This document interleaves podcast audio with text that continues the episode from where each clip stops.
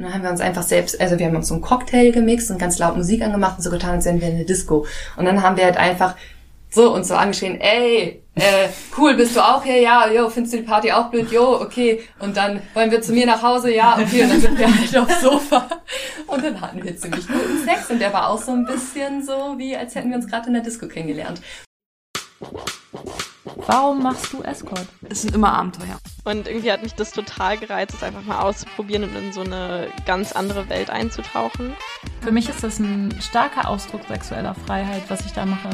Ohne sie hätte ich das alles nie so akzeptiert, weil sie so positiv damit umgegangen ist, so wie ihr Körper ist. Ja, ich hatte dann einfach noch diese zweistündige Autofahrt vor mir, wo ich so feucht war. Oh Gott, und ich war begeistert. Ich war begeistert und habe zugehört und habe zwei Wochen später gekündigt und mich beworben bei einer Agentur. Ich glaube, da hast du schon etwas gefunden, was einen Escort von einem sehr guten Escort unterscheidet. Hallo, ihr hedonistischen und abenteuerlustigen Menschen. Wie schön, dass ihr da seid. Heute sitze ich mit zwei meiner Freundinnen in meinem Atelier und ich bin total glücklich, dass sie da sind und dass sie sich auf den Weg gemacht haben, auf den weiten Weg, mich zu sehen.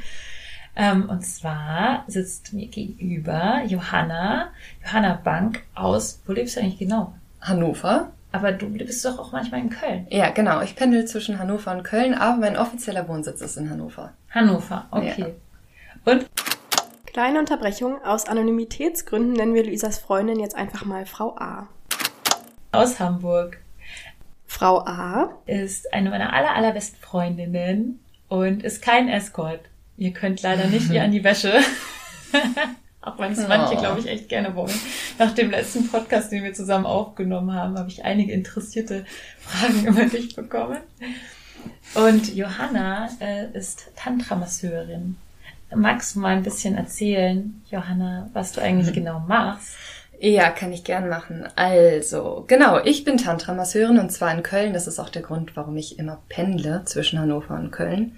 Ursprünglich habe ich aber mal Kunst studiert und in beiden Fällen habe ich gemerkt, oder ich, ich sag mal, es gibt so in beiden so einen Kern, der mich total ausmacht. Ich berühre einfach wahnsinnig gerne Menschen. Und in der Kunst tue ich es indirekt und in der Tantra-Massage tue ich es mit meinen Händen und physisch und viel direkter. Ähm, ja, genau. Und ich verbinde beides sehr stark miteinander. Genau genauso wie ich. Und deswegen heute so der Plan, richtig spontan. Die beiden sind hier so reingeschneit, so, ja, also wir nehmen dann heute den Podcast auf, oder? Und ich so, ja, heute? Okay, ja, okay, machen wir. Äh, voll spontan. Also wir sind überhaupt nicht vorbereitet, ähm, so wie immer. Weil ich, ja. oh Gott. Ähm, Darf ich es verbessern? Ja, verbessere mich. Wir lassen es einfach fließen. genau. Und auf genau, uns zukommen. Lassen uns auf uns zukommen.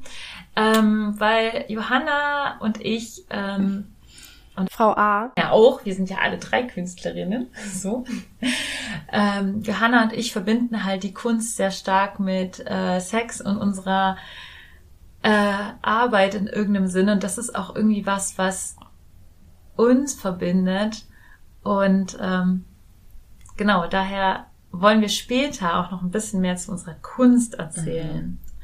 Aber erstmal wollen wir eigentlich noch mehr über Johanna und ihre Arbeit erfahren. Ja. Was machst du denn da in, in der Tantra-Massage oder in, genau. Also in Köln tue ich genau zwei Dinge. Ich arbeite in einem Massageinstitut, das heißt Ananda. Da gebe ich Tantra-Massagen und ich kann auch gleich ein bisschen mehr was zu der Tantra-Massage erzählen, falls das falls du noch Hörer und Hörerinnen hast, denen das noch nicht klar ist. Obwohl ich annehme, dass das sicherlich schon Thema in deinem Podcast war. Und äh, ich gebe Seminare. Also ich begleite Tantra-Seminare, wo ich Leute mit darin ausbilde, die Tantra-Massage zu lernen. Ähm, genau, und die Tantra-Massage selbst ist ein Verehrungsritual, wenn man so möchte, wo man für Menschen einen geschützten Rahmen schafft, ähm, einen sehr urteilsfreien Rahmen, sich nackt zu machen und ihre Sexualität ein bisschen zu erforschen. Unter anderem, wobei, ich muss ehrlich sagen, das Selbstverständnis der Tantra-Massage ist mir manchmal gar nicht so klar. Weil es bewegt sich in so einem Spannungsfeld zwischen, ist es irgendwie eine Form von einer erotischen Dienstleistung und wird auch vom Prostituierten-Schutzgesetz so eingestuft. Auf der anderen Seite hat es auch so einen großen Heilungsaspekt. Also so, ich habe viele, insbesondere Kundinnen, die zu mir kommen, die sagen, sie haben irgendwie Probleme, sich zu öffnen, sich fallen zu lassen, zum Orgasmus zu kommen, all sowas und suchen da jetzt irgendwie Abhilfe, indem sie einfach mal und da kommen wir jetzt vielleicht auch zum Kern der Tantra-Massage. Es geht darum, Menschen sehr langsam, sehr ausführlich, sehr gründlich äh, und sanft und detailliert zu berühren am ganzen Körper. Ähm, und dabei ist es nicht Orgasmus fixiert. Also es geht nicht darum, Leute in irgendeine Richtung zu pushen. Also in irgendeine Richtung zu bringen, mh, du musst jetzt unbedingt einen Orgasmus am Ende haben. Man versucht Erwartungsdruck rauszunehmen. Es darf einfach fließen, wie es kommt. Es darf dran sein, was dran ist. Und es kann viel sein. Also manchmal brechen Leute in Tränen aus. Mhm. Manchmal werden sie wütend. Manchmal ist es total lustig. Manchmal ist es einfach nur wahnsinnig entspannend. Und häufig haben Leute aber auch einen Orgasmus. Mhm. Ähm, und es darf halt auch total lustvoll sein, von Anfang bis Ende. Und es ist eine sehr sinnliche Sache, wo beide involvierte Personen nackt sind. Also ich als Masseurin und die empfangene Person auch. Ähm, aber das Berührungsverhältnis ist aktiv-passiv, obwohl ich das Wort passiv nicht so gern mag, weil es immer so klingt, als dürfte die Person nur so abgelegt da liegen und nichts tun. So stimmt es auch nicht. Ähm, es heißt einfach nur, ich gebe die Massage, ich bin die berührende Person. Die andere Person wird mich nicht zurückberühren, aber sie darf sich in ihrer Lust total ausdrücken. Sie darf laut sein und sie darf sich bewegen und alles, was sie braucht, sie darf aufstehen, durch den Raum rennen. Also ähm, genau, es geht halt nur darum, ich werde nicht zurückberührt. Mhm. Ja. Ähm, Wie lange machst du das schon? Das mache ich jetzt. Ich habe die Ausbildung vor vier Jahren abgeschlossen und arbeite jetzt seit drei Jahren nahezu hauptberuflich in dem Job Genau, nahezu sage ich, weil natürlich die Kunst immer noch eine große Rolle spielt, aber mein finanzielles Standbein ist die Massage. Mhm. Ja. Mhm. Du hast ja irgendwie vorhin schon so ein äh, Thema angeschnitten, worüber wir sprechen könnten heute zusammen, wenn, mhm. wenn wir über Sex sprechen. Hast du Lust, uns die Sachen zu fragen, die du dir mhm. ausgedacht hast? ähm, ja, also Johanna hat gerade gesagt, dass sie Leute gründlich berührt. Das fand ich ein bisschen witzig. ähm, ähm, und wie ich das so aus deiner Arbeit ähm, verstehe, gibt es ja auch einen sehr starken Ritus auch in der Tantra-Massage, den man irgendwie einhält. Und in unserem letzten Podcast, den wir aufgenommen haben, habe ich auch einmal von meiner Freundin Johanna erzählt, die mir so Tipps gegeben hat, ähm, wie ich mich mit meinem Partner ähm, gut verbinden kann. Und mir ist dann einfach aufgefallen, dass ja auch ähm, Luisa du als dein Escort, dass es so bestimmte eigentlich Riten gibt und dass wir lustigerweise immer in uns, oder häufig in unserem Privatsexbereich denken, dass es halt ausreicht, wenn wir uns schon ganz nackig einfach ins Bett legen und es dann schon irgendwie losgeht so. Mhm. Und ähm, ja, also ich fände es voll schön, wenn wir einfach über so verschiedene Rituale äh, sprechen und Gerade habe ich auch noch, glaube ich, eine Anfangsfrage gefunden, die ich als erstes fragen möchte. Mhm. Und zwar, Johanna, du hast ziemlich klar definiert, dass du diejenige bist, die berührst und die nicht berührt wird. Mhm. Und bei dir ist es ja, glaube ich, auch, Luisa, so ein, so ein Spielfeld. Aber du wirst ja berührt auch von deinen KundInnen. Mhm. Und meine Frage wäre, mh, was ist der Vorteil oder von wenn man sozusagen selber nur die gebende Person ist? Und was ist der Nachteil? Und halt auch auf der anderen Seite, was bringt es mit sich, wenn man in beide Richtungen dieses Verhältnis hat? Mhm. Ja. Mhm. Also, ich glaube, es liegt schon auch irgendwie, ähm, es geht bei mir nicht um meine Lust. So, ne? Es geht ausschließlich um die Lust der Person, die empfängt. Und das hat für mich jetzt in erster Linie keinen großen Vorteil. Also ich äh, sage dazu auch gleich noch was. Ähm, aber es hat einen großen Vorteil für die Person, die empfängt, wenn sie sich denn darauf einlässt und wenn sie das dann auch sucht. Ansonsten wäre sie auch wahrscheinlich falsch bei mir, wenn es, wenn es um gegenseitige Berührung gehen sollte. Ähm, denn die große Qualität der Tantra-Massage ist ja auch, dass man einfach mal sich hinlegen darf und es wird einem gegeben, man muss kein schlechtes Gewissen haben, dass man etwas zurückgeben muss und dass man irgendwie unter einer Art von Performance-Druck oder von, hm, oh, jetzt muss ich mich auch noch um meinen Partner oder meine Partnerin kümmern, sondern oh, es darf jetzt einfach nur um mich gehen. Ich kann mich da voll reinlassen und voll hingeben. Und äh, das ist total schön. Also, und das, das gebe ich den Leuten auch wahnsinnig gerne. Ähm, für mich hat es, wenn überhaupt, einen Vorteil, wenn ich denke, da sind, also ich will mich nicht von jedem Menschen auf diesem Planeten berühren lassen. Da bin ich einfach für mich auch klar und da bin ich auch klar in meiner Partnerschaft, dass ich denke, oh, das ist irgendwas, das gehört einfach meinem Freund, mich zu berühren. Mhm. Ähm, und ich bin nicht geizig damit, dass Leute, also natürlich dürfen Leute Körperkontakt zu mir aufbauen in dem Moment, die dürfen ihre Hände ablegen an meinem Körper, wenn sie sich jetzt nicht gerade meine Brüste oder meinen Arsch aussuchen. Ähm, ne? Also es ist halt so als Anker super willkommen äh, um den Kreis so zu schließen. Das mag ich auch gerne. Also ich finde es auch manchmal irritierend, wenn Leute so so ganz meilenweit weg von mir liegen und äh, ich mhm. das Gefühl habe, uh, da ist irgendwie keine Verbindung, trau dich doch, fass mich doch an. Und manchmal nehme ich dann auch die Hand der Person und lege sie auf meinen Körper. Aber äh, so dieses ne, aktiv zurückberühren, das würde total die Idee der Massage konterkarieren, dass es einfach um die Person geht, die empfängt. Mhm. Ja. Ja, was ist der Vorteil bei dir? Ähm, also ich habe gerade es ist lustig, weil ich gerade vor kurzem diese Situation hatte, in der ich wirklich nur die ähm, gebende Person war und ähm, nicht zurückberührt wurde. Ähm, das war einfach ein Setting, in dem es ähm, tatsächlich um so eine Art von erotischer Massage ging, die mit so einer Art Spiel verbunden war, wo es halt wirklich nicht darum ging, dass die, mein Gegenüber mich in irgendeiner Form berührt. Und ich muss sagen, für mich war das interessant und gleichzeitig qualvoll, weil ich wollte berührt werden und ich wollte mehr. Ich habe das dann gemerkt, dass ich konnte das gar nicht stehen lassen. Also es war natürlich gleichzeitig auch so ein richtiger Turn-on, dass es so eine Art verbotenes, verbotene Frucht war, weil ganz klar, klare Grenzen, kein Küssen ähm, und so weiter. Und ähm, das hat mich dann wiederum total angetörnt, weil es verboten war. Aber also ich glaube, so dauerhaft könnte ich das gar nicht. Also ich persönlich ähm, finde es total spannend einfach, äh, dass diese Grenzen nicht da sind, dass ich dann alles bekomme, was ich will. Ähm, ähm, genau, gleichzeitig ist es aber auch äh, anstrengend, wenn man oft in seine, zu seinem sexuellen Höhepunkt gebracht wird von dem Gegenüber und das dann halt auch ähm, es kann ja auch exhausting sein, viele Orgasmen zu haben. Es kann auch anstrengend sein, viele Orgasmen zu haben. Und auch Auslaugen. Also manchmal bin ich am nächsten Tag dann total ausgelaugt, weil ich einfach, boah, weil ich an, an einem Tag dann irgendwie 10, 20 Orgasmen hatte oder so. Ähm, weil ich einfach jemand bin, der, der sehr viele Orgasmen hat, wenn ich, wenn man Sex hat. Und dann, ähm, das ist natürlich irgendwie, also es gibt so Vor- und Nachteile, denke ich daran. Hast du das eigentlich auch manchmal, dass du während der Massage dann denkst so, oh jetzt, ich möchte jetzt irgendwie mehr, ich würde mich jetzt am liebsten auf den draufsetzen, so ungefähr? Ja, also ja. Den oder die? Mhm, auf jeden Fall. Also es gibt lustvolle Massagen, die auch für mich ähm, auf jeden Fall erregend sind. Ja, das gibt es. Wobei, äh, na, und dann, dann springt vielleicht mein Kopfkino an und ich denke mir die Situation weiter, als ich weiß, dass ich sie jemals ausführen würde oder dürfte.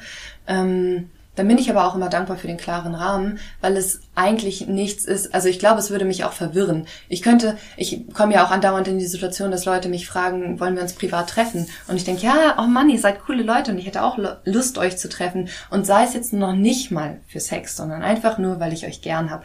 Aber es würde mich echt wahnsinnig verwirren glaube ich. Mhm. Es würde mein Leben einfach nur komplizierter machen. Ich denke, wo ist am Ende der Mehrwert? Weil, oh Mann, diese Welt ist halt voll mit heißen Leuten, mit denen ich, mit den ich gerne vögeln würde die ganze Zeit so, aber ja. äh, halt no, also ich habe da keinen Vorteil von. So ich ja, genau. es ist ganz wichtig, diese klaren Grenzen zu haben. Das mhm. merke ich auch immer wieder, weil ich so oft mit Menschen Kontakt habe, die ich echt toll finde.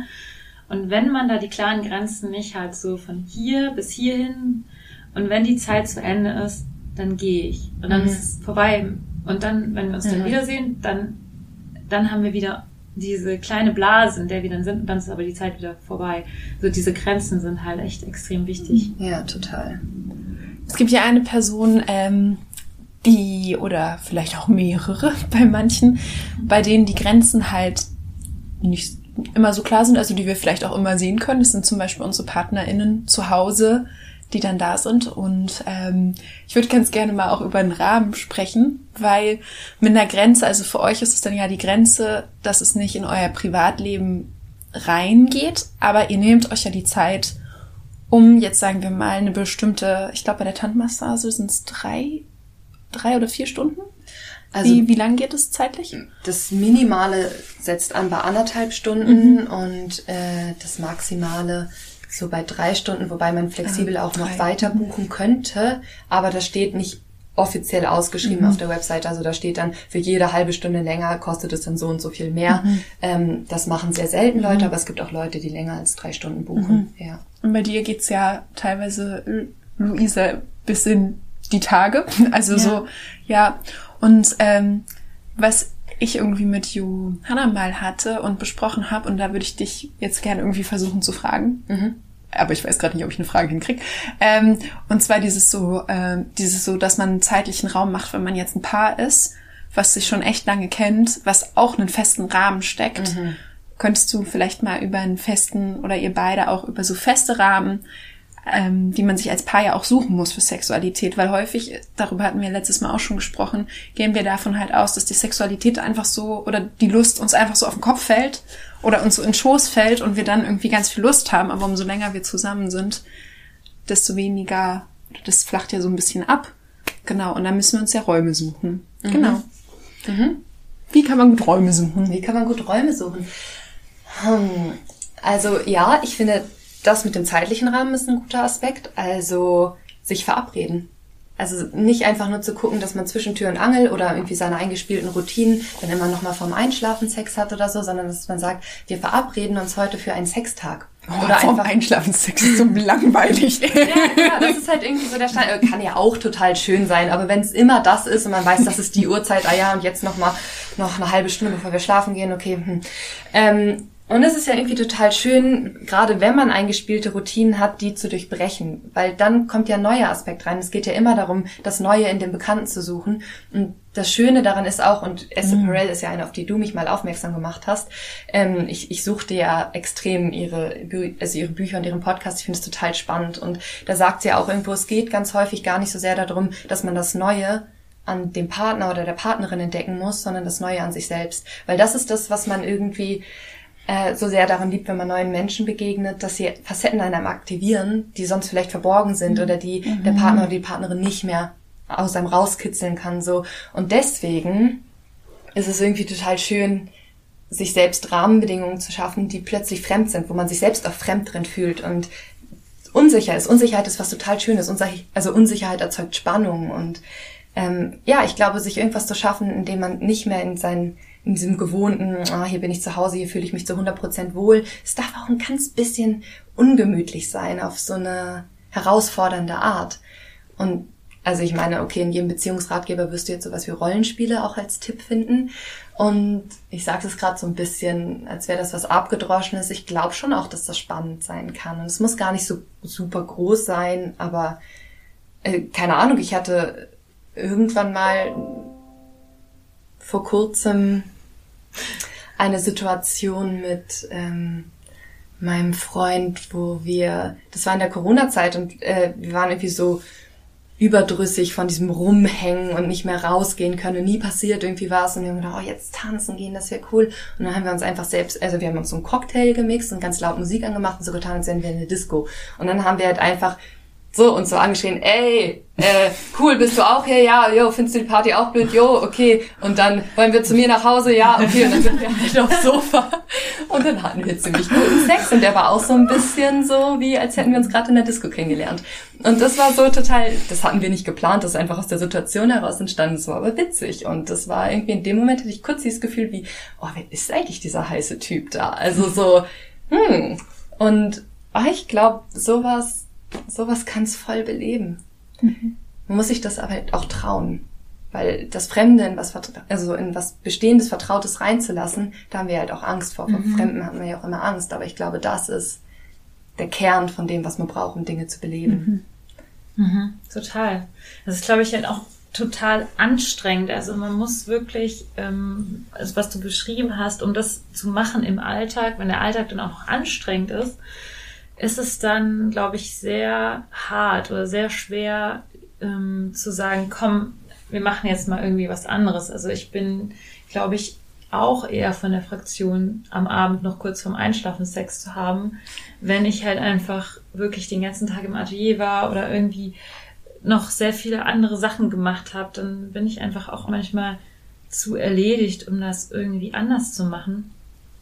Ähm, und ich glaube, bei mir ist, ich, ich glaube, ich bin wirklich die falsche Ansprechpartnerin, wenn es darum geht, zu sagen, wie kann ich in meiner Beziehung das Sexleben äh, aufmöbeln, weil ich glaube, dass ich noch nie eine Beziehung hatte, mit dem, wo ich lang mit jemandem zusammen war, wo es, wo ich es geschafft habe, dass nach drei, vier, fünf Jahren das Sexleben wirklich noch spannend war. Weil ich kann natürlich jetzt, wo ich meinen Partner für ein Jahr kenne, wo wir noch wahnsinnig guten Sex haben, kann ich ja immer noch daherkommen und sagen, ja, ich habe ein gutes Sexleben, selber schuld, wenn du nach acht Jahren keinen guten Sex mehr hast. Aber das mhm. ist ja irgendwie eine andere Perspektive. Also ich würde total gern mal jemanden kennenlernen, der schon seit zehn Jahren oder 20 Jahren mit jemandem zusammen ist und immer noch guten Sex mit der Person hat.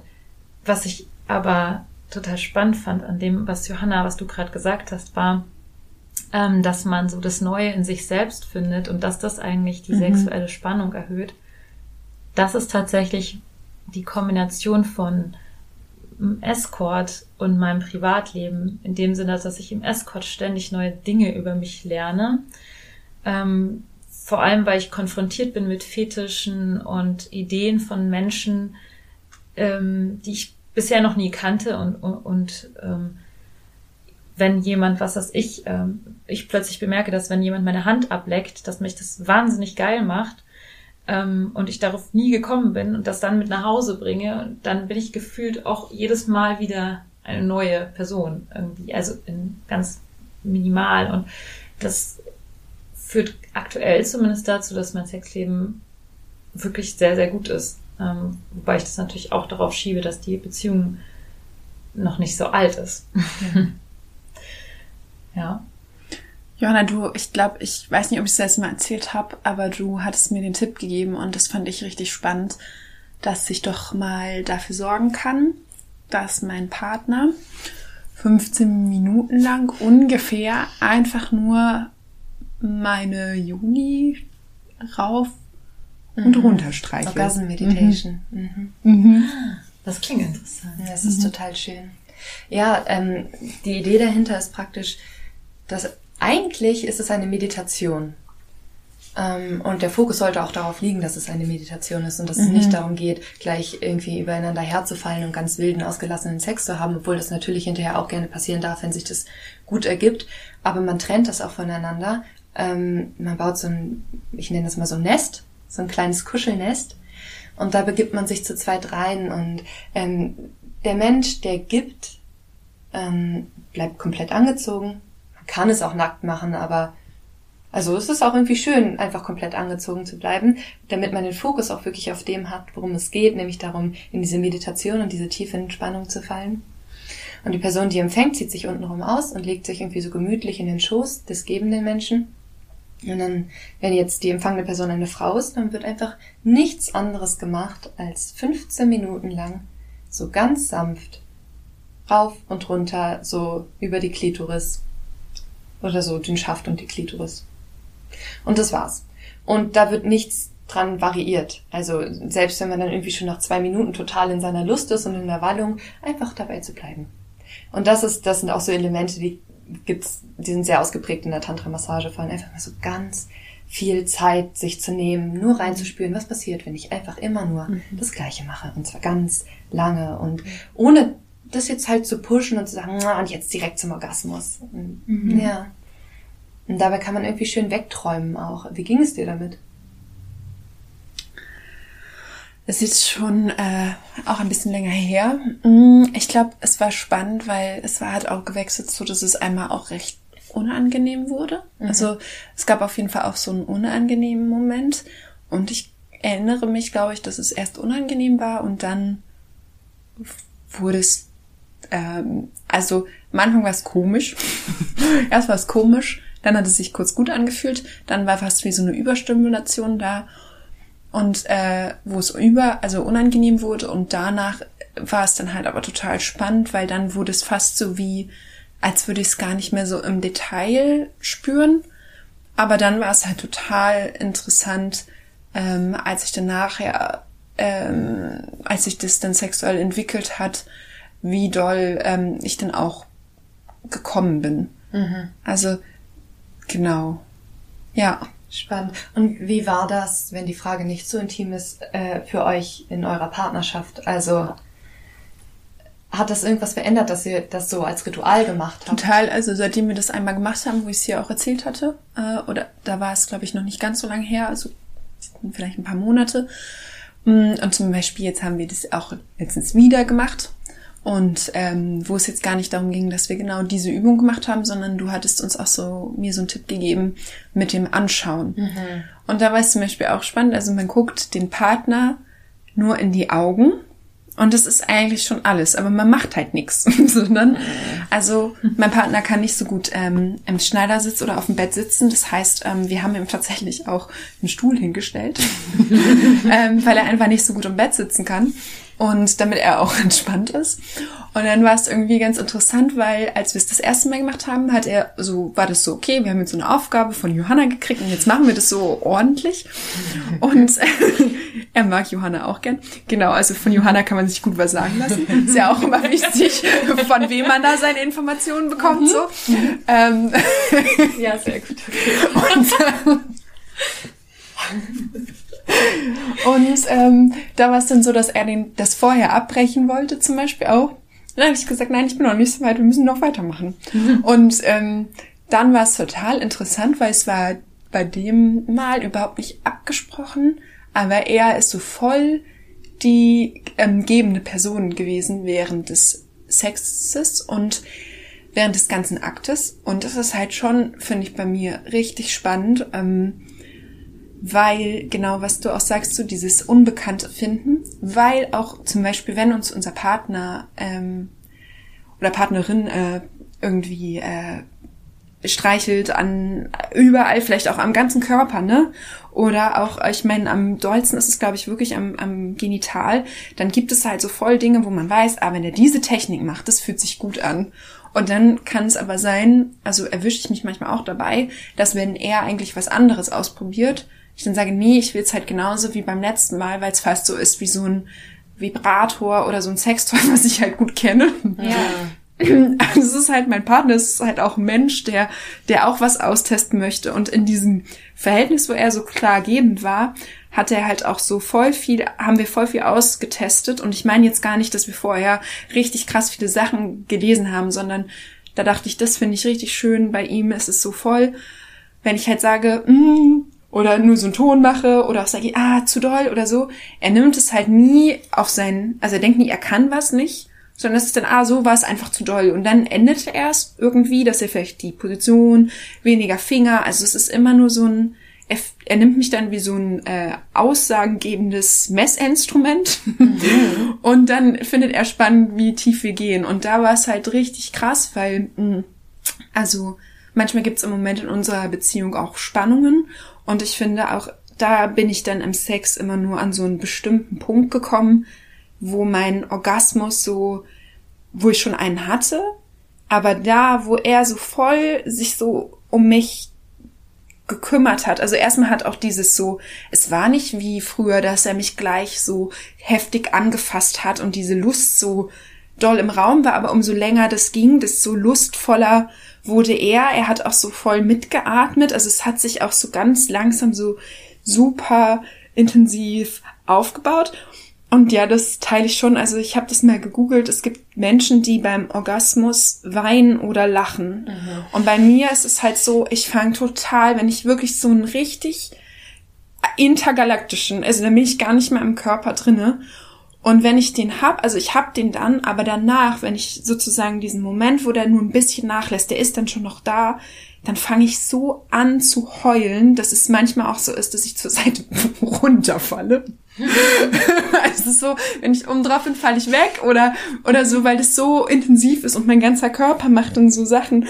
Und dieses so, wenn der ganze Körper so weg ist, das ist einfach das Allerschönste, was es gibt. Ja.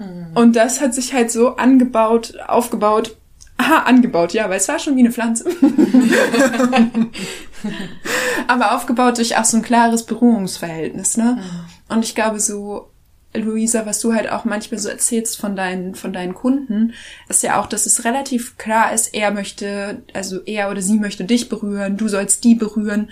Und ich habe manchmal so das Gefühl, dass wir in unserer Partnerschaft viel zu viel immer denken, es muss so ein Wasserglas sein, was bei allen immer gleich voll ist.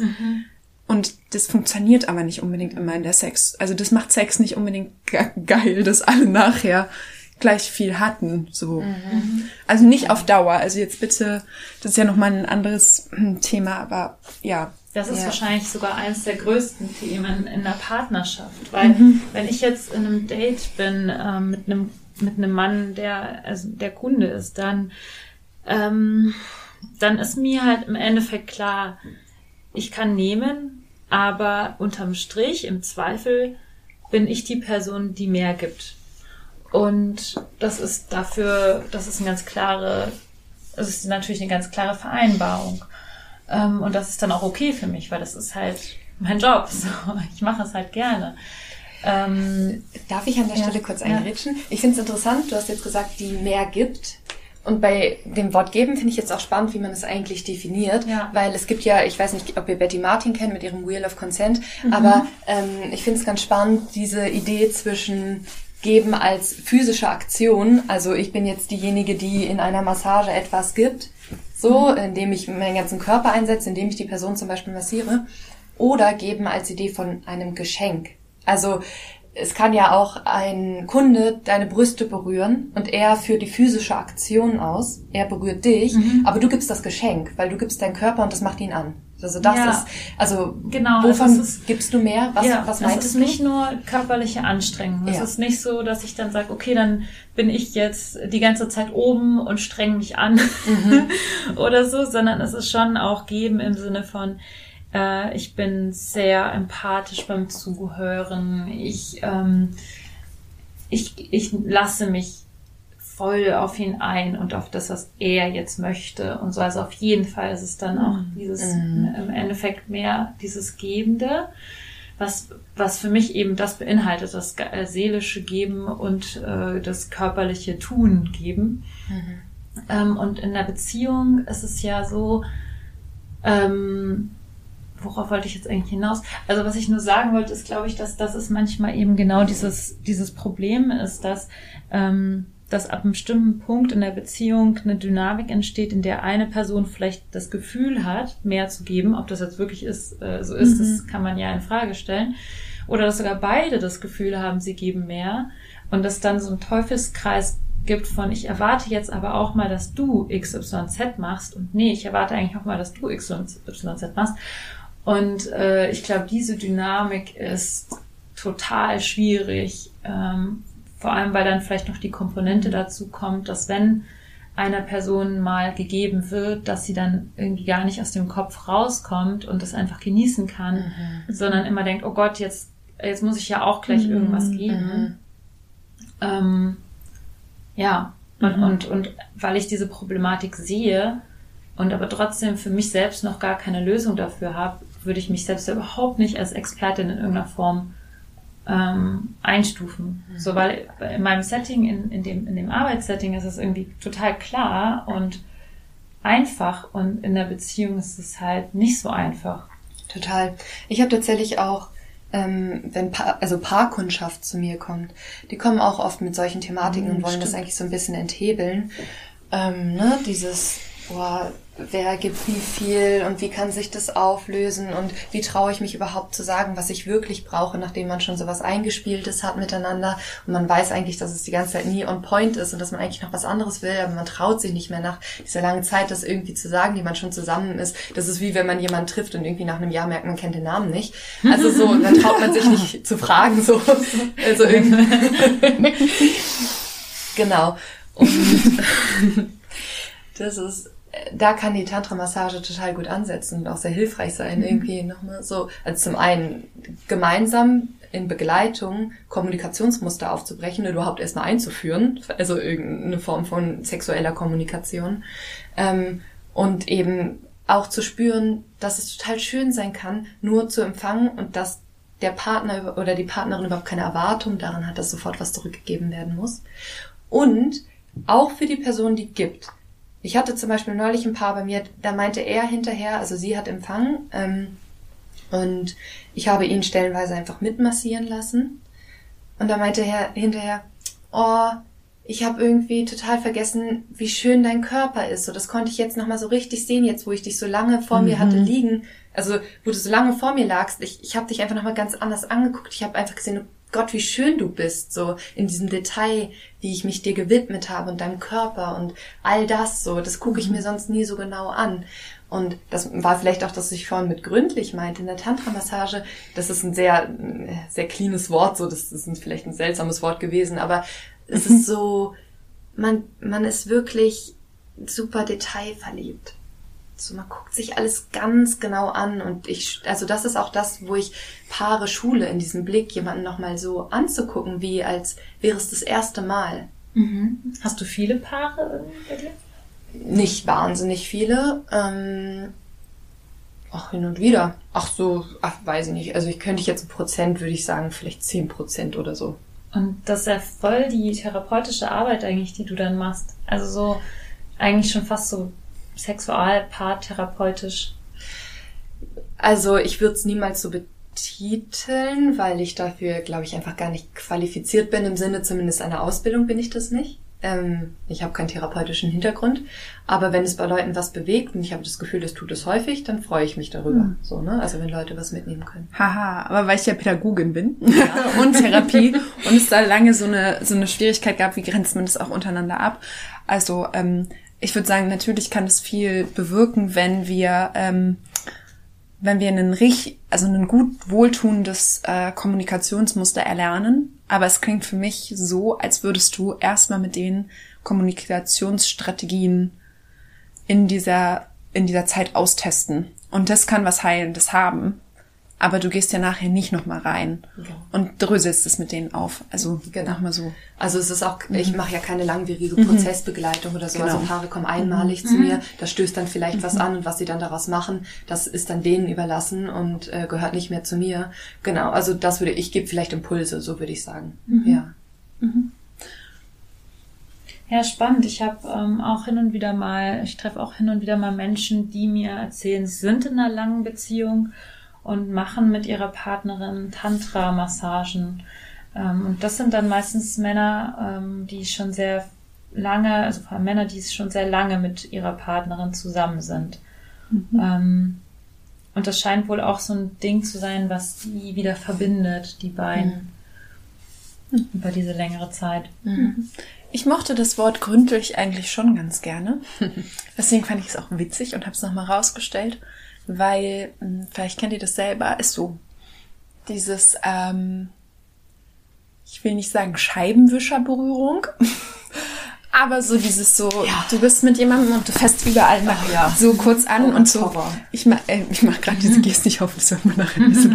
Aber man, genau, und mit diesem gründlich und zum Beispiel ein gemeinsamer Freund von uns, ähm, der mal hat sich von Johanna massieren lassen am Anfang ihrer Ausbildung und der meinte, das Schönste war für ihn oder das, was ihn am meisten auch irritiert hat, war, dass du ihm die Füße geküsst hast. Und er hat dann gemerkt, dass ihm halt einfach noch nie jemand die Füße geküsst hat. Also das war so das aller allererste Mal, dass das jemand gemacht hat. Und und ähm, ich glaube auch im Escort, also die ähm, Heer- und Frauschaften buchen dich ja, um dich ja auch ja, um vielleicht auch so deinen Körper halt auch zu genießen. Also genau und schauen dich da halt, glaube ich, schon auch relativ gründlich an.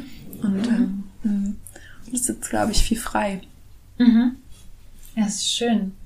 Also ich hatte das äh, letztens, da habe ich wahnsinnig intensiven Sex gehabt, nachdem ich von dem Mann, der mich gebucht hat, erstmal gründlich lange massiert wurde. Das fand ich, finde ich auch so faszinierend. Und das sind so Momente, in denen bin ich dann so dankbar und so wahnsinnig berührt davon, dass ich, dass mich jemand trifft, also bucht und dann aber auch in der Zeit mich so massiert und so viel gibt, irgendwie, das ist dann für mich jedes Mal so, wow, okay, wie, also man könnte jetzt schon fast sagen, manchmal sage ich, warum, womit habe ich das verdient, so ungefähr, was natürlich jetzt kein gesunder Gedanke ist.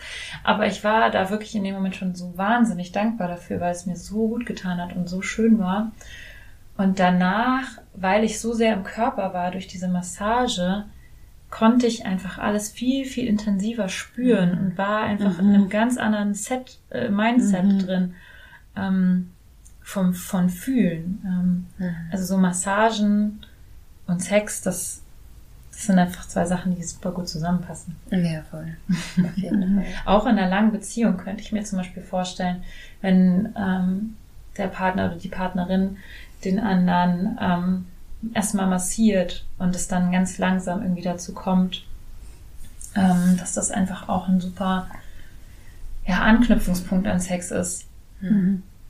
Was ich auch noch, weil es ja im Privatbett stattfindet, ich habe es letztens mit äh, Babypuder ähm, mal gehört, dass man auch mit Babypuder massieren kann. So lerne ich das, also habe ich das auch gelernt in der Ausbildung. Ähm, ich bin da kein großer Fan von. Also es geht schon, aber ich, also ich benutze zum Beispiel super gerne Handcreme zum Massieren. Echt? Ja, ich liebe das. Warum? Was hat Handcreme, was andere Cremes nicht hat? Also, okay. Also sonst, also, vielleicht sollte ich einfach sagen Creme. Weil, also für, für das, den größten Teil der Massage nutze ich warmes Öl. So, das gleitet ja auch am besten. Ich massiere mit mehr als nur mit meinen Händen. Also ich komme ja sehr, sehr nah mit meinem ganzen Körper und es ist einfach schön, über so einen Körper auch rüber zu flutschen, flutschen und Nähe aufzubauen. Aber gerade am Anfang ist Öl, wenn ich zum Beispiel so eine Hand massiere oder sowas, dann ist es viel zu glitschig und dann rutsche ich einfach weg und kann nicht den Druck aufbauen, den ich möchte. Und das wären so Elemente, wo ich in meiner Ausbildung gelernt habe, dass man Puder nimmt, weil man damit gut, auch ganz gut gleiten kann. Aber ich habe festgestellt, dass man mit einfach mit einer Creme noch viel besser gleiten kann, aber sie hat auch den Vorteil, dass sie wieder einzieht. Und es ist nicht dieser super Flutsch-Charakter. So. Aber das nur am Rande. Du hast gelernt, man kann mit Babypuder massieren und dann. Naja, das finde ich einfach, ein- fand ich einfach cool, weil das habe ich auch in dem Podcast gehört, ähm, den du mit dem Herrn aus dem Studium, äh, aus dem Studio, wo du arbeitest. Und da hat er das so erwähnt, dass es mit Babypuder war. Und da fand ich einfach spannend, weil dann dachte ich, ach, das teste ich auch mal zu Hause aus. Weil manchmal ist es ja auch so, dass man nicht so eine ganze Massagesession machen möchte oder dass man liegt halt schon vielleicht doch vorm Schlafen im Bett und dann dieses ganze Öl und man ist dann eingecremt und da fand ich das einfach, dass auch relativ wenig schon reicht, um, um einfach einen guten Weg zu schaffen ähm, äh, und das Bett ist nachher nicht so dreckig und Ja, man stimmt. schläft dann nicht da drinnen und natürlich muss man es dann irgendwann abziehen, aber das fand ich irgendwie nochmal auch eine gute Sache. Oder zum Beispiel in diesem Podcast von deinem Kollegen war es auch so, dass äh, die Frau, die massiert wurde, beschrieben hat, dass sie es so erotisch fand, wie der Saron, äh, dieses Tuch von, f- ja, von ihr weggezogen wurde und so über den Körper und es ist so mehrere Streichsachen und zum Beispiel auch, wenn man lange Haare hat, Ja. Die, also so alles, was streicht, ist auch Ja, Ja, total. Und das mag ich zum Beispiel bei der Tantra-Massage, äh, finde ich auch total schön, weil es, es klingt halt immer so, als wäre es nur eine Massage und das ist es aber nicht. Es hat so verschiedene Module, sage ich mal, oder so Elemente und es hat ja auch irgendwie eine Struktur. Ähm, und es geht darum, ganz, ganz viele verschiedene Berührungs- und Nähe-Distanzqualitäten einzubauen. Und äh, zum Beispiel geht es, also wenn ich Menschen empfange bei mir und dann in die Massage starte, starte ich nicht damit, dass die Leute sich auf den Bauch legen und dann fange ich an, sie durchzukneten, sondern es geht auch darum, wir sind am Anfang noch in, ne, das, was du Sarong, wir nennen das irgendwie oft Lungi, so ein großes Tuch einfach noch so eingekleidet. Ähm, und so ganz langsam Nähe aufzubauen, so Stück für Stück und das ist auch das, wo dieser Ritualcharakter noch irgendwie herkommt, mich so anzunähern an diesen Menschen, als wäre er das Heiligste auf diesem ganzen Planeten. Und äh, mit so ganz sanften Berührungen anzufangen und Leute erstmal ganz lange in den Armen zu halten und irgendwie hin und her zu wiegen und erstmal so anzukommen und dann irgendwann erstmal ins Entkleiden gehen und dann dann irgendwann auch wirklich in sowas, das man langsam Massage nennen kann. So.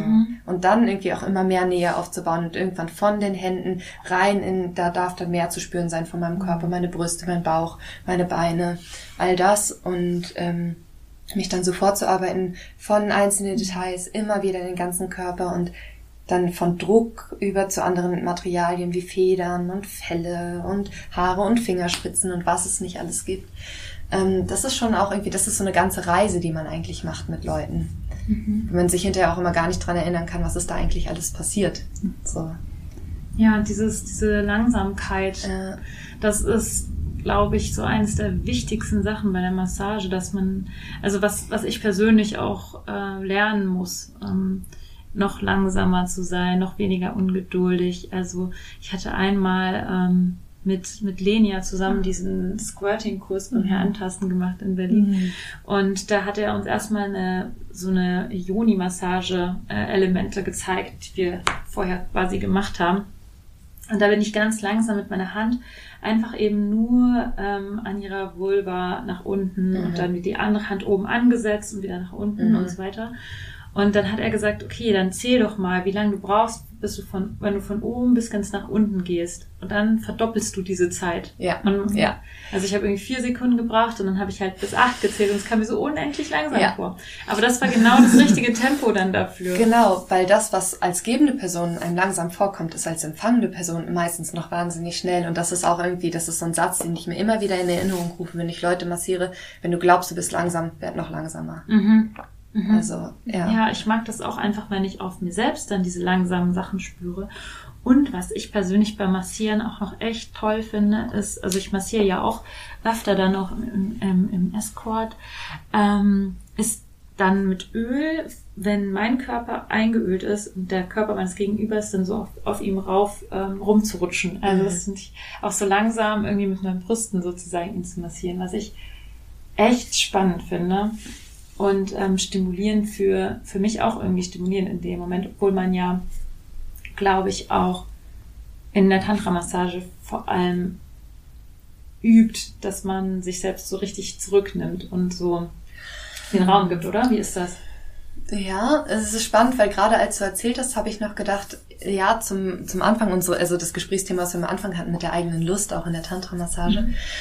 Ich merke schon auch, dass ich es sehr genieße, meine eigene Sinnlichkeit zu entfalten in den Massagen. Und ich habe auch das Gefühl, es ist irgendwas, dass der Massage überhaupt keinen Abbruch tut, sondern dass sie eher auf ein höheres Level hebt. Also ähm, ich, ich nehme meine Sinnlichkeit nicht und projiziere sie dann auf die andere Person oder sowas. Oder ich, ich versuche jetzt irgendwie nicht so einen Erwartungsdruck, äh, also ich versuche den irgendwie zurückzuhalten, dass dann niemand glaubt irgendwie, er müsse mir jetzt irgendwie was geben. Aber ich mag das schon, mich selbst sehr, also gern als sinnlichen Menschen zu erleben und das zu entfalten. Und ich merke das auch in solchen Momenten, wo ich gucke, ne, wie baue ich langsam Nähe auf und jetzt berühren auch meine Brüste den Körper und ähm, und ich, ah, ich mag das auch mit der Musik, wenn dann irgendwie, oh, ich liebe das, wenn dann irgendwie so Bluesmusik kommt oder so, die das so diesen Strip-Vibe hat, irgendwie so, dann merke ich auch fast, dass ich anfange, wie auf dem Körper des anderen so ein bisschen rumzutanzen und mich selbst so, ein- so, ich genieße das total, ich genieße mich dabei auch total, aber ich brauche den anderen Menschen nicht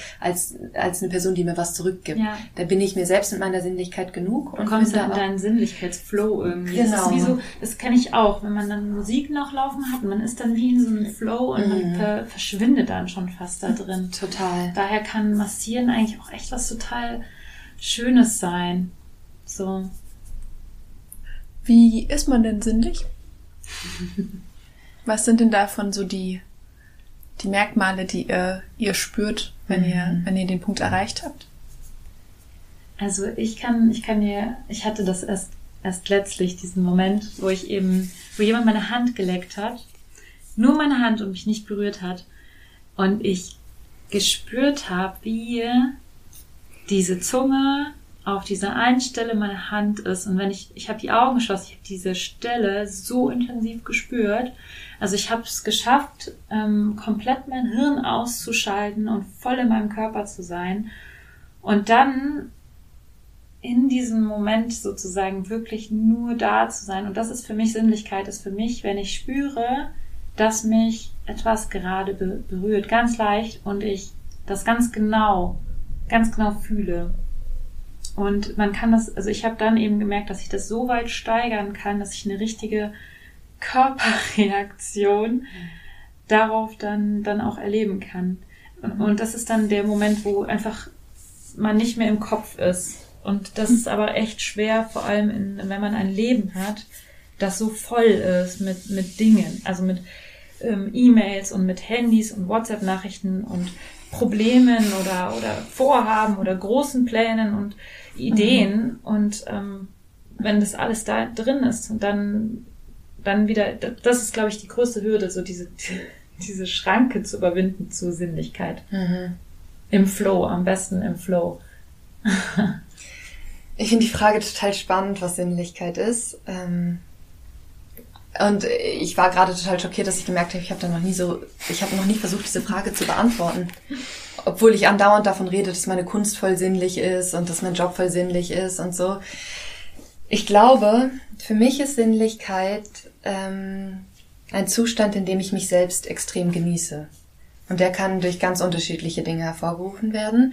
Das ähm, ist meistens, nein, es ist immer mit was Physischem verbunden, aber es ist natürlich auf jeden Fall nicht immer mit Sex verbunden. Also ich empfinde mich als, ich empfinde extrem viel Sinnlichkeit, wenn ich zum Beispiel tanze. So, wenn ich spüre, wie ich meine Hüfte bewege und sowas. So, und ich habe dann oft auch total den Impuls, so über meinen Körper zu streichen. Und ich, ah, ich, ich liebe das einfach, dieses, dieses Kreisen meiner Hüfte zu spüren. Ich, das ist eine Form von so, einem- so einem Selbstbewusstsein, wo ich mir selbst so sehr genüge. Und ähm, Sinnlichkeit hat für mich tatsächlich was sehr Intimes mit mir selber. Das hat nichts mit einer anderen Person zu tun. Wenn ich mit jemand anderem eine sinnliche Situation teile, dann ist es auch nur, weil ich sozusagen meine Sinnlichkeit, meinen mich selbst genießen mit jemand anderem teile. Aber das ist die Grundvoraussetzung und das kann ich auch einfach nur mit mir alleine haben. Das kann ich auch haben, wenn ich was esse. Ähm, ne? Also Oder beim Yoga oder so. oder beim Yoga, genau. Ähm, und in der Tantra-Massage merke ich, ich lasse Leute gerne Zeuge, also Zeuge meiner Sinnlichkeit werden. Aber, also ich dränge meine Sinnlichkeit niemandem auf oder sie, ne, ich, ich teile sie auch nicht in dem Sinne, sondern sie darf einfach, sie darf mit einfließen im Sinne von, du kannst es bezeugen, dass ich mich gerade als sinnlich empfinde, aber so, äh, ja, genau. Ich glaube, man kann seine Sinnlichkeit auch fast niemandem aufdrängen. Hm. Ich glaube, Versuch, der Versuch, seine Sinnlichkeit jemandem aufzudrängen, führt dazu, dass die Sinnlichkeit verschwindet, wie so ein wie so eine Kerze, die du einfach aus, auspustest Mhm. in dem Moment. Ich habe das auch manchmal andersrum, wenn ich dann denke, boah, darf ich jetzt gerade eigentlich so sinnlich sein? Ist das jetzt gerade in Ordnung? Weil jetzt gerade bin ich zu sehr bei mir selbst. Und dann kommt dieser Gedanke und dann pustest Genau. und dann ist die Kerze aus und die Sinnlichkeit ist weg. Total, total. Das ist vielleicht auch das mit dem, ja, sobald ich. Stimmt. Also, sobald ich es jemand anderem versuche, irgendwie aufzudrängen oder zu geben oder sowas, bin ich nicht mehr so sehr bei mir. Dass, also, ne, dann muss die Sinnlichkeit verschwinden, weil es eben das, diese Intimität mit einem selbst ist. Ja. Ja, genau. Sag mal, ganz witzig, ich hatte mal so ein, äh, ein Tinder-Date und ich, also, ich glaube nicht, dass dieses Tinder-Date das hört, aber dem hätte ich ähm, auch schon gerne noch ein bisschen mehr Sex gehabt. Weil es war nur einmal und ich glaube, der war auch, der fand mich, glaube ich, gut, kam aber, glaube ich, damals nicht so gut damit zurecht, dass ich Poli bin, wie für wie gut der mich fand so. Ähm, weil er, glaube ich, sich mich gern für sich gehabt hätte dann. Äh, meine Interpretation, aber anders konnte ich es mir einfach nicht erklären. Und da war es auch so richtig krass, weil ich war so, also das war ja ein neuer Mensch, mit dem ich das erste Mal dann halt ähm, Sex hatte.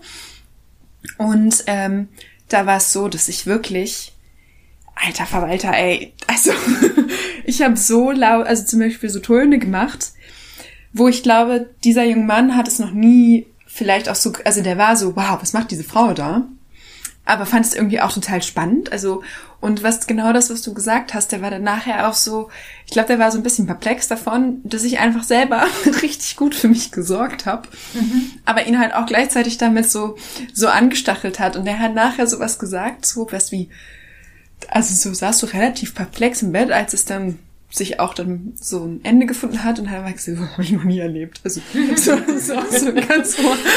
Und fand es halt, Das war's dann mit euch. ja, das war voll, das war auch zugegeben total schlimm. Shoutout, wo ist dieser Mensch? Ich glaube, es ist okay. Also es ist ja immer alles kommt und geht. Aber das war halt das erste Mal, weil mit meinem Partner davor hatte ich halt auch, hatte ich noch andere Themen. Ich war jünger und mit dem bin ich so gewachsen. Und dann war das das erste Mal, dass ich auch mit einem Mann ähm, Sex hatte, nachdem ich schon so, so eine Entwicklung irgendwie, so ein Teil meiner Entwicklung schon gemacht hatte. Genau, und der, das war dann spannend, ihn so, so zu sehen und worauf ich halt einfach, was wir ja auch schon letztes Mal besprochen haben, aber ich finde, das ist einfach so ein wichtiges Thema. Und das habt ihr eigentlich richtig schön gesagt, ist, dass Sinnlichkeit halt in sich selber stattfindet und dass es auch viel die eigenen Gedanken sind Und äh, Luisa, ich weiß, du sagst manchmal so, oh, Meditation, das ist nicht so richtig was für mich. Aber immer wenn ich deinen Podcast höre, denke ich, ja, du machst halt deine Meditation beim Sex. also es gibt halt auch so verschiedene Wege, ähm, das, das hervorzurufen, aber dieses wirklich, dass die Welt mal ein bisschen ausgeknipst wird. Ihr habt jetzt beide von Musik gesprochen. Musik, finde ich, ist ein richtig guter Moment. Tanz. Zum Beispiel ist es auch spannend, wenn man manchmal tanzt.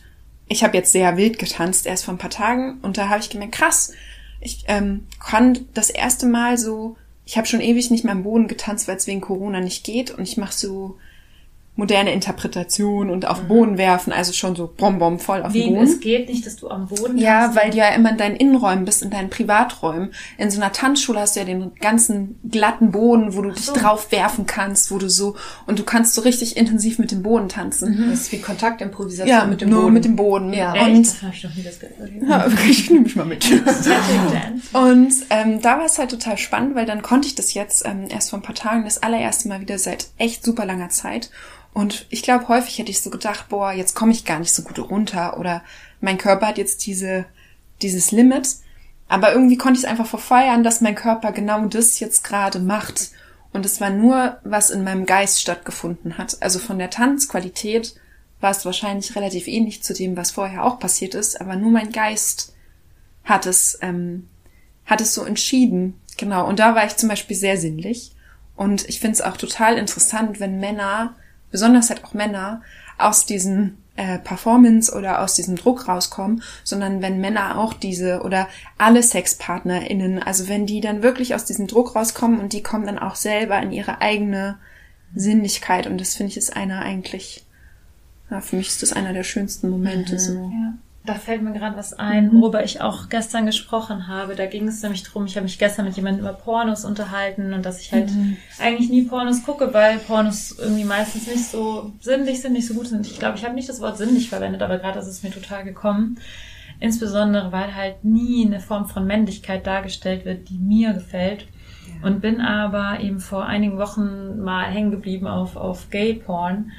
Ähm, und zwar war das auch über eine bezahlte Plattform, ähm, also ein richtiger, gut gemachter ähm, Gay-Porn-Film. Und da war das eben so, dass der, dass ein Mann auf so einem Stuhl saß und ein anderer, Mann hat vor dem Stuhl gekniet und ihm gesagt, wie sehr er ihn liebt und wie sehr er ihn schätzt und was für ein wahnsinnig guter Mensch er ist und ihm halt alle möglichen Sachen gesagt, die er an ihm liebt.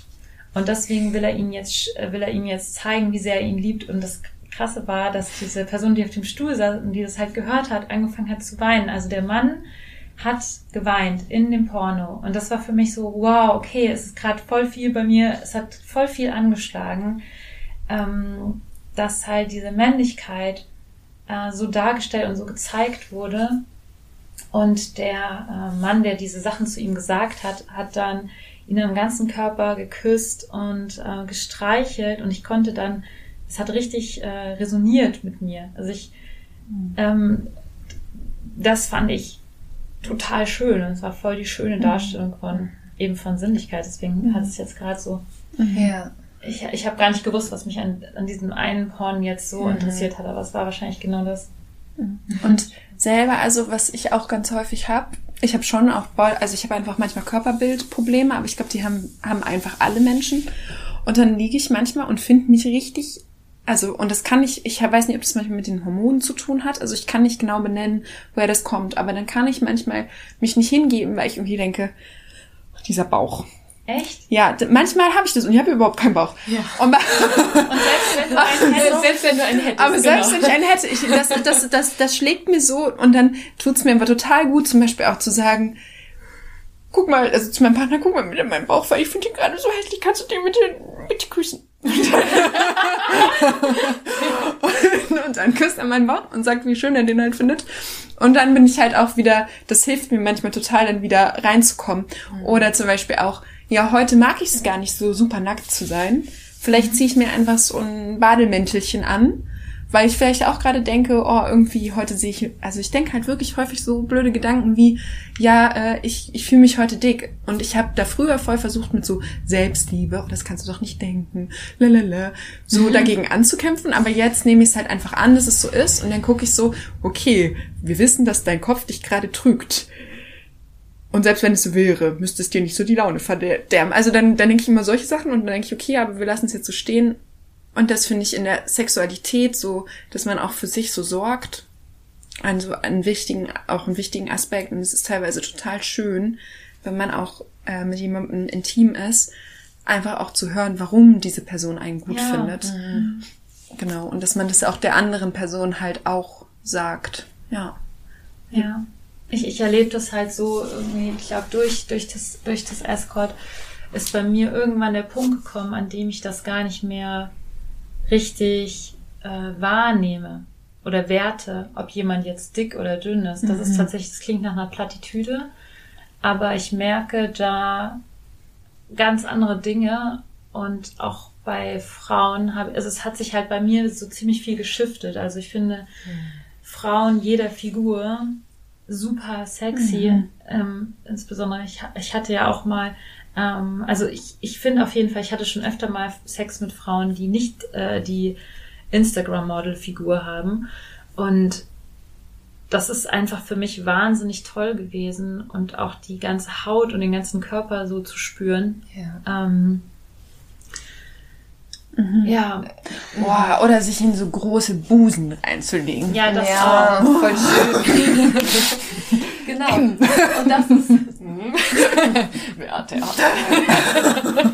Nein, ja, also kann ich total mitgehen. Das kenne ich auch aus der Tantra-Massage so gut. Also man wird ja mit so vielen verschiedenen Menschen, Charakteren und Körperformen konfrontiert. Und, ähm, und ich merke zum Beispiel auch, die Massagen, die ich erregend finde und die mir Lust bereiten, die, die haben nichts damit zu tun, ob jemand einen enorm schönen Körper hat. So Ja. gar nicht. Das Gar hat nichts. damit zu tun, wie sehr sich jemand in seine Lust reinfallen lassen kann, wie er diese Lust zum Ausdruck bringt. Ähm, genau, das ist halt, wenn ich merke, da ist jemand in, in seiner oder ihrer Sinnlichkeit. Ne? Ja. Also total bei sich. Und auch in seiner Selbstliebe in dem Moment. ja, genau. Weil Oh, du kannst nicht gleichzeitig in Sinnlichkeit sein und dich nicht selbst lieben. Du musst Genau. eigentlich in diesem Moment dieser Selbstliebe sein, wo du dich selbst so wie du bist jetzt komplett annimmst. Und, und das strahlst du dann in dem Moment Ja. so richtig aus. Ja, voll. Und das sind diese Momente, wo ich spüre, da geht's auch in meinem Höschen ab. Und äh, ja, und der Rest ist einfach egal. So. Aber es ist halt trotzdem total schwer, dann jemandem irgendwie so einen Tipp zu geben, in Anführungszeichen, der jetzt nicht die, die Mainstream-Figur hat. So, ach, mach dir doch jetzt keine Sorgen, darauf kommt es doch gar nicht an, weil das ist so eine richtige Plattitüde. Wie kann man es schaffen, Menschen, die eben in diesem Körper sich nicht wohlfühlen, das trotzdem hinzubekommen, dass sie plötzlich in diese Selbstliebe kommen? Das ist, äh, und ich glaube, bei Männern ist das weniger schwer als bei, als bei Frauen. So, weil die einfach so krass unter diesen, in diesen, von diesen Medien und von diesem Körperbild geprägt sind. Ja, ich glaube halt, was auch ein Thema ist, ist, wenn man sich zum Beispiel auch in der Beziehung stark körperlich verändert. Also wenn man zum Beispiel mal viel schlanker war und dann dicker wird oder ach, keine Ahnung, was halt auch alles mit dem Körper irgendwie so passieren kann und man sich dann denkt, dass man sich so, also es gibt ja auch, Ja, oder Altern oder Altern, Schwangerschaft oder genau. Streifen. ja, Ja. Und das, ja, das wäre schon. Ja, das war eigentlich auch eine Frage, die ich vorhin hatte, wo ich dachte, wie ihr Körper irgendwie.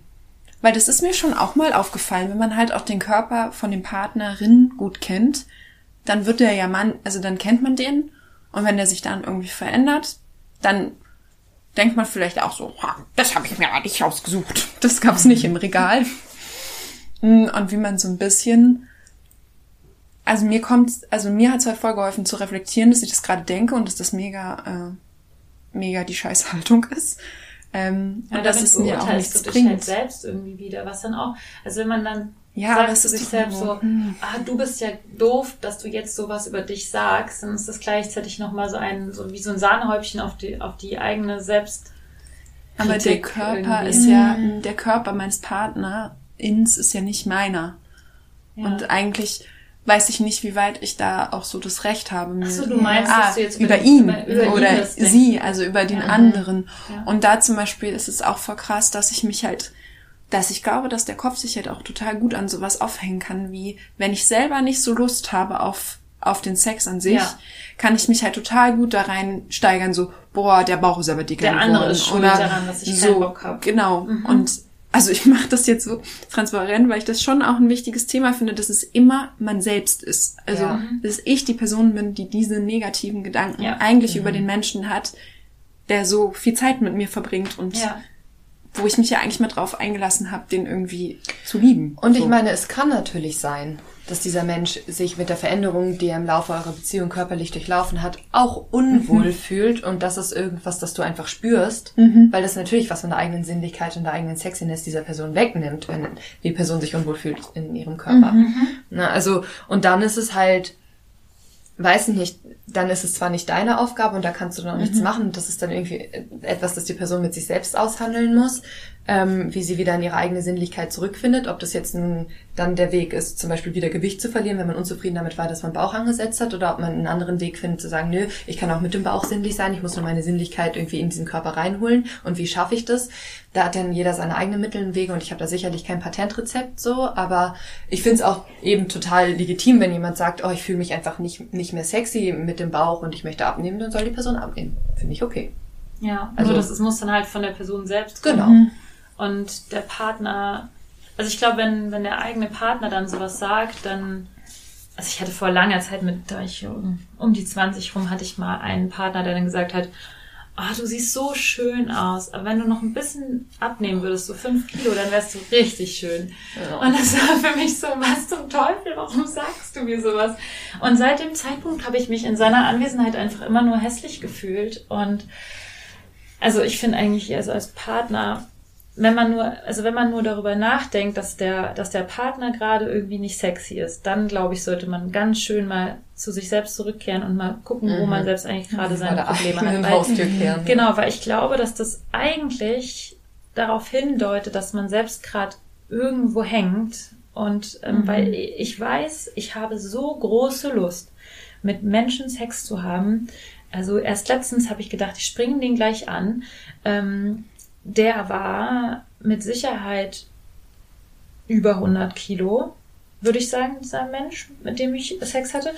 Und ich war, also ich war so, ich fand ihn so sexy, so krass sexy. Und deswegen, es ist einfach eine verdammte Lüge, dass man äh, jemanden unsexy findet, nur weil er zu viel wiegt. So.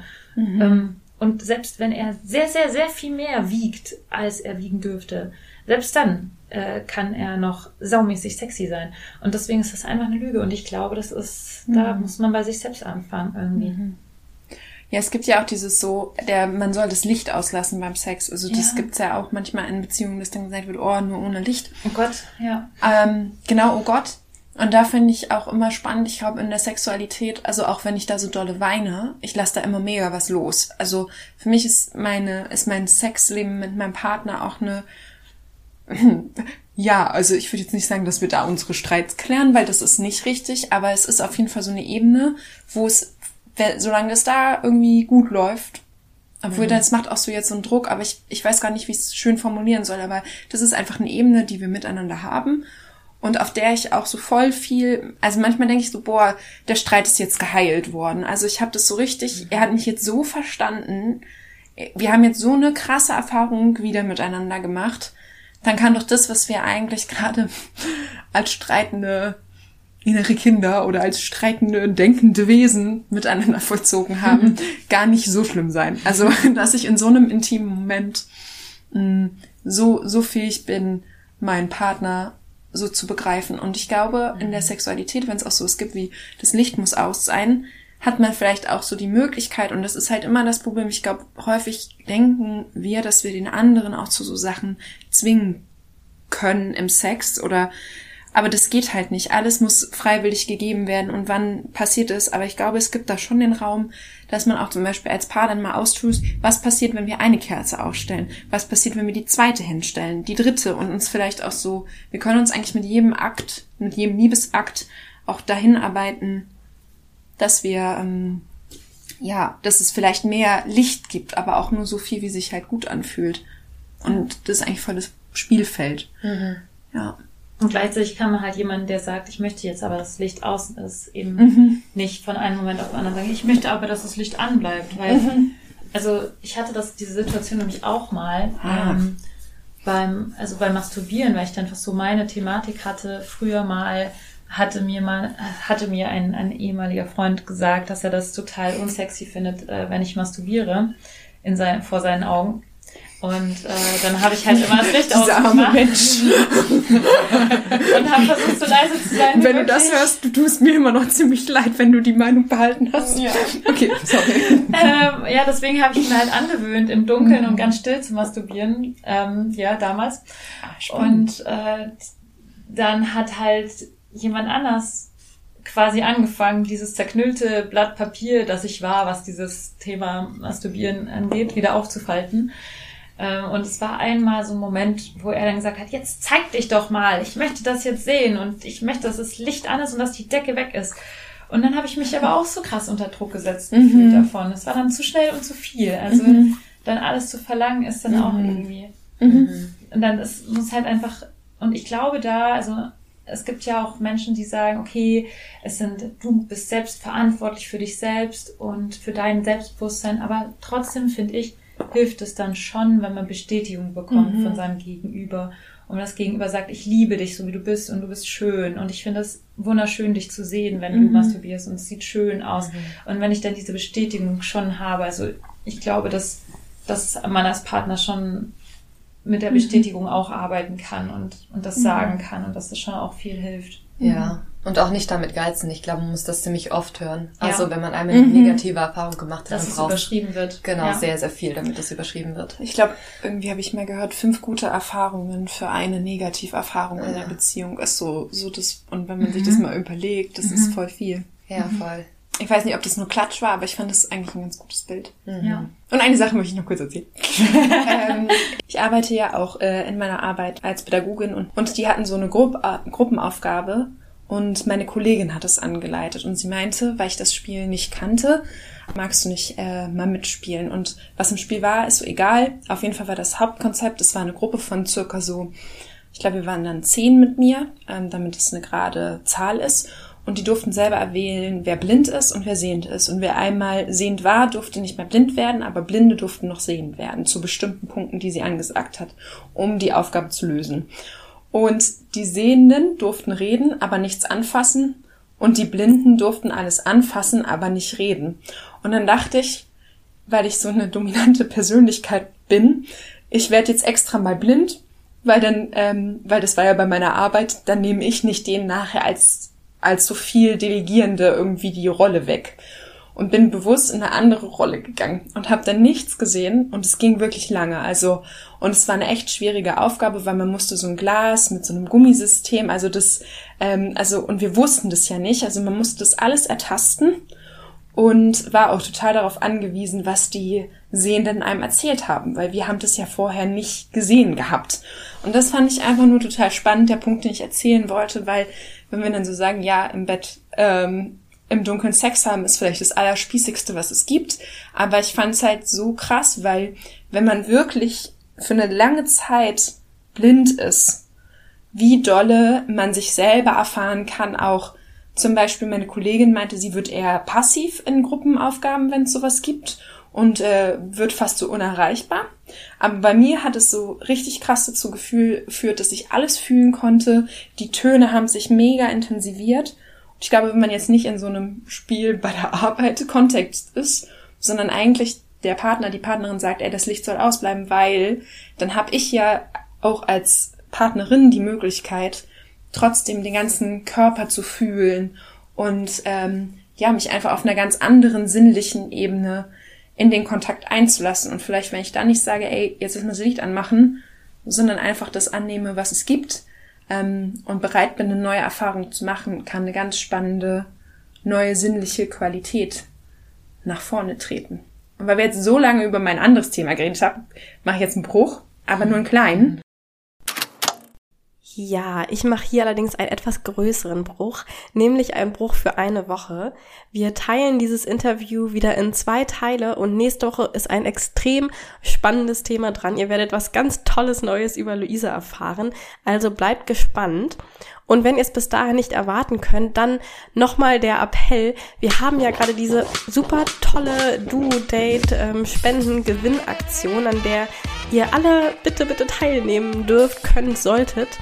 Denn Luisa und ich, Lenia, verlosen ein 4-Stunden-Duo-Date, also mit uns beiden zusammen. Und ein Los bekommt ihr für 100 Euro an eine, ähm, als eine Spende an eine der von uns genannten Organisationen. Das heißt, ähm, ja, ihr tut auch noch was Gutes und habt die Chance, ein Date zu gewinnen. Alle Infos dazu findet ihr auf meiner Website lenia-escort-berlin.de und natürlich auch unten verlinkt. Ähm, genau, also macht sehr gerne mit. Und dann ähm, ja, folgt uns doch gern überall, gebt diesen Podcast weiter, ähm, schaut mal bei Patreon bei uns vorbei, ähm, hinterlasst uns Kommentare bei iTunes, eben all das, was man so machen kann. Und vor allem habt noch eine ganz schöne Woche und bis nächsten Freitag. Tschüss und ganz viele Küsse, eure Lenia.